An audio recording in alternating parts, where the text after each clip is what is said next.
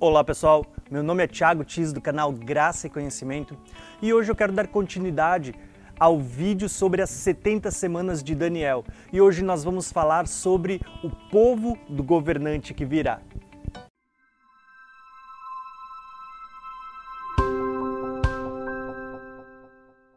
Para dar continuidade a esse assunto, eu quero continuar lendo o texto de Daniel para meditarmos hoje.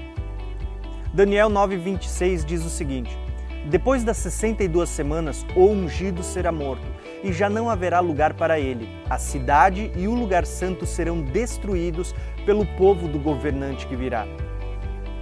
O que nos interessa hoje é justamente esta parte, o povo do governante ou do príncipe que virá.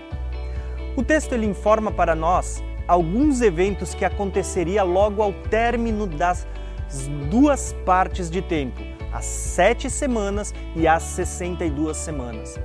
Que isso se deu mais ou menos com o surgimento, a vinda do ungido, que se deu mais ou menos ali no início do ministério de Jesus. Porém, o texto também diz para nós que depois da vinda do ungido, o ungido seria morto e já não se acharia mais lugar para ele. O texto ele está falando sobre a morte e crucificação de Jesus e sobre a ressurreição e ascensão de Jesus aos céus. Porém, a ênfase deste vídeo na verdade está justamente na expressão o povo do governante que virá. Claramente o texto ele está falando sobre o ungido que é Cristo e sobre o governante que virá, o anticristo. Porém, para sabermos quem é esse governante que virá, nós precisamos saber quem foi o povo que destruiu Jerusalém, a cidade e o templo. Muitas pessoas têm interpretado esse trecho das Escrituras por associação. Como assim? interpretam que, como o general que comandou o cerco, ele era um general romano, Tito César, as pessoas associam o povo do anticristo com o general que comandou o cerco, Tito César. Logo, se Tito era romano, todo o exército era romano. E por fazer essa associação, surgiram duas vertentes de interpretação de sobre quem é o povo do anticristo ou o povo do governante que virá. Uma delas entende que depois que o Império Romano se desmantelou, então a Igreja Católica Apostólica Romana se tornou a sucessora do Império Romano. Logo, se a Igreja Católica compõe o povo do governante que virá, é herdeira daquele povo que destruiu, então o anticristo virá de Roma, ou como muitos associam, com o Papa. Essa é uma das vertentes, que é muito difundida principalmente no meio adventista. A segunda linha de pensamento, ela está associada ao fato de que quando o Império Romano ele foi dissolvido na parte da Europa, ele foi dissolvido por povos bárbaros germânicos que hoje compõem a Europa atual, os países que compõem.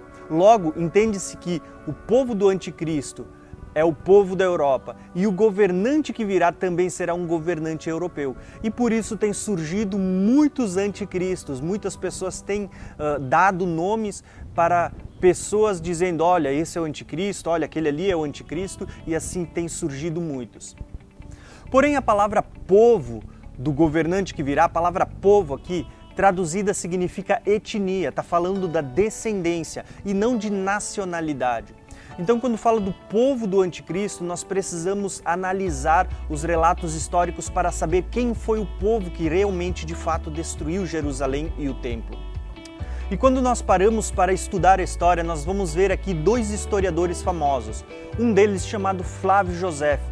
Flávio Josefo, que foi um historiador que esteve presente no cerco, registrando todos os acontecimentos, ele vai registrar que o exército de Tito, ele era composto, na verdade, não por soldados romanos, não por soldados italianos, que formavam uma guarda pretoriana. Pelo contrário, eles eram, na sua grande maioria, composto por sírios e árabes, ou seja, legionários provincianos, que eram soldados que eles contratavam nas províncias que eles haviam conquistados.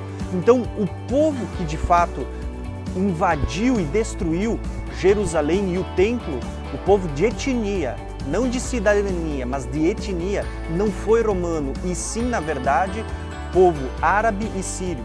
E quando a gente lê os relatos do segundo historiador, que foi Públio Cornélio Tácito, ele vai dizer que entre estes não havia só sírios árabes, mas havia também egípcios.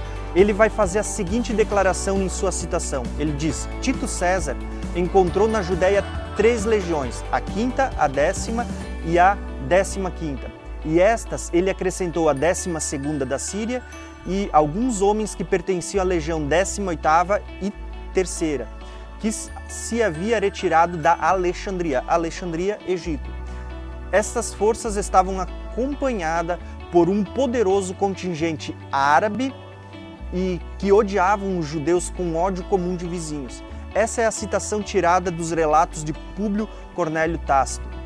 Então nós percebemos que tanto Flávio José como Públio, os dois eles vão registrar nos seus relatos que o povo é, de etnia que compunha o exército, ele não era romano, e sim, na sua grande maioria, composto por árabes, sírios e até mesmo egípcios. E quando nós olhamos para essa etnia do povo que invadiu e destruiu, nós vamos perceber que a etnia é a mesma dos descendentes de Ismael e dos descendentes de Esaú, que são também filhos de Abraão.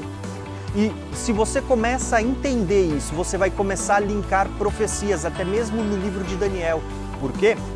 Porque quando a gente lê Daniel 11, no versículo 37 em diante, o texto vai dizer o seguinte para nós: que se tratando do anticristo, ele não terá o respeito pelo Deus dos seus pais, né? pelo, nem por Deus algum. E ele vai dizer assim: ó, pelo contrário, ele vai honrar o Deus das forças, um Deus que os seus pais não conheceram, ou como Daniel fala, um Deus estranho. Como assim? Ele está falando que o Deus do anticristo não vai, vai ser um Deus que os seus pais não conheceram? Sim, isso está totalmente conectado. Quando a gente começa a ligar as profecias, vocês vão entender. Por quê? Porque Abraão teve duas descendências. Uma descendência da carne, que foi a descendência de Abraão, Ismael e de Ismael e Esaú que se uniram. Surgiram não só ismaelitas como edomitas, mas surgiu toda essa descendência de árabes. Então, árabes também são descendentes de Abraão. E no início, se a gente for olhar, tanto Abraão como mesmo Ismael e Esaú, com todos os seus erros, eles serviam o Deus do, seus, do seu pai Abraão. Tá? Porém, aqui o texto está dizendo que ele servirá um Deus que os seus pais não conheceram. Por quê? Porque ele está linkando esse povo, a, a, a etnia desse povo, com Abraão, com Ismael, com Edom. E isso vai ficar claro nas muitas profecias que a gente ainda vai estudar nesse canal. Abraão teve duas descendências, uma então de Ismael, junta com Edom, eh, que é Esaú, e outra descendência então que veio a descendência da promessa, que veio por meio de Isaac, por meio de Jacó e que originou o povo hebreu, o povo judeu, os israelitas. Então nós vamos ver que das duas descendências que saíram de Abraão, uma saiu o Cristo e a outra vai sair o anticristo. Então, isso vai ficar claro quando você conseguir compreender a questão das profecias. Quando você consegue linkar ela de forma clara e perceber as conectividades entre elas. Quando a Bíblia fala do governante que virá, ele está falando que o, governante ele tem a mesma etnia do povo que destruiu. Quando fala de etnia, não está falando de cidadania. Por exemplo, o governador ele era romano, Porém, a etnia, a etnia descendência do povo que destruiu, a descendência ela era na sua grande maioria árabe. Também eram descendentes de Abraão.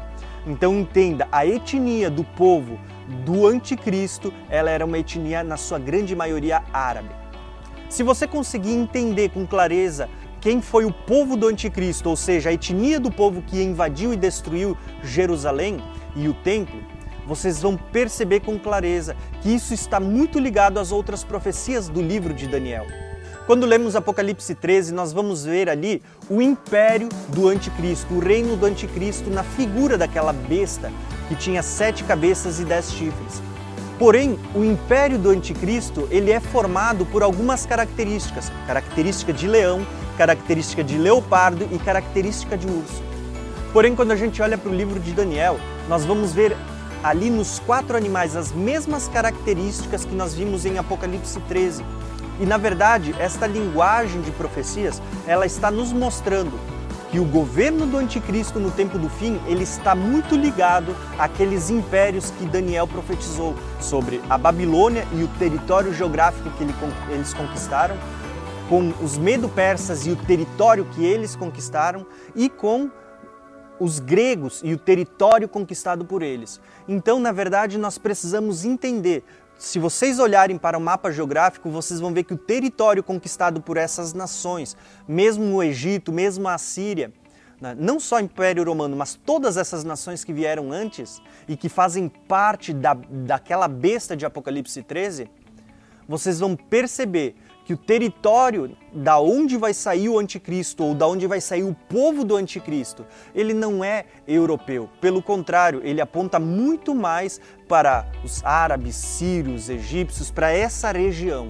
Então, se queremos entender com clareza quem é o povo, da onde virá o príncipe, virá o governante, virá o anticristo, nós precisamos olhar para a etnia do povo, que na sua grande maioria, segundo os historiadores, era composto por árabes, sírios, até mesmo egípcios, ou seja, aqueles das descendências que vêm de Esaú, né, os edomitas, de ismaelitas, Ismael, até mesmo da descendência de Abraão. E por isso que Daniel vai dizer que ele não terá respeito pelo Deus dos seus pais, porque ele vai servir a um Deus estranho. E não é para menos. Hoje, toda essa região da qual nós estamos falando, na sua grande maioria são muçulmanos ou seguem o islamismo, um Deus estranho ao Deus dos seus pais. Porque se vocês conhecem a história, vocês vão ver que o Islã ele vem a partir de Maomé, que é ali já na Idade Média. Então ali pelo ano, a partir do ano 500, 600 em diante. Então vocês vão ver que a descendência ali dos árabes, eles servem um Deus que os seus pais não conheceram. Então, de fato, as profecias elas vão se encaixando, tá? Então, prestem muita atenção que vocês vão conseguir compreender com mais clareza qual foi o povo do governante que virá. Espero que esse vídeo ele possa ter agregado conhecimento ao entendimento que você já tem das escrituras. Se você gostou, deixa aí os seus comentários se você concorda ou até mesmo se discorda. Deixa os seus comentários em amor. Se gostou, deixa o seu like, se inscreve no canal e compartilha esse vídeo com os seus irmãos. Um abração e até o próximo vídeo.